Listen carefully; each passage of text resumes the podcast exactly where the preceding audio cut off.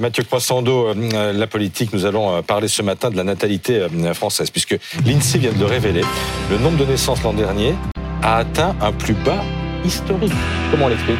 Bah, Historique parce que ça s'est déjà, euh, ça s'est jamais vu depuis la fin de la Seconde Guerre mondiale, hein, de janvier à novembre dernier. La baisse de naissance atteint euh, moins 6,8%. C'est une tendance qui frappe toutes les régions. Alors c'est un phénomène qui euh, n'est pas nouveau, il faut le dire. Le nombre de naissances, il baisse depuis 2011. Euh, il y avait eu un petit rattrapage après le Covid en 2021.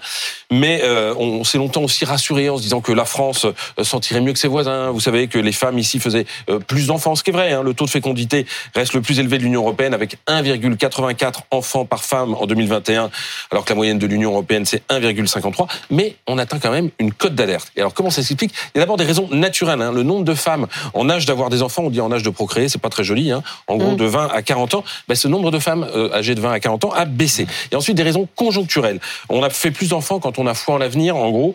Or, avec l'inflation, la guerre en Ukraine, euh, le contexte ultra tendu, mais aussi euh, le, réchauffement climatique, eh ben, tout ça, ça pèse. Et puis enfin des raisons culturelles.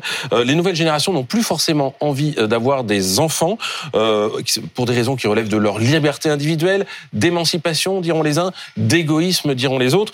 Mais en tout cas, d'une certaine façon, c'est un choc civilisationnel. Et ce qui est aberrant, ben, c'est que c'est quand même un angle mort dans le débat public, dans le débat politique. Alors que ce que vous nous dites, c'est que les conséquences politiquement euh, elles vont être très lourdes. Politiquement, économiquement, j'allais dire, pour le pays tout entier, ça va être immense. Dans un premier temps, on pourrait se dire que d'un point de vue économique, c'est une bonne affaire parce que euh, moins d'enfants, ben, c'est moins de dépenses pour l'éducation, moins de dépenses pour les éducations euh, familiales, par exemple.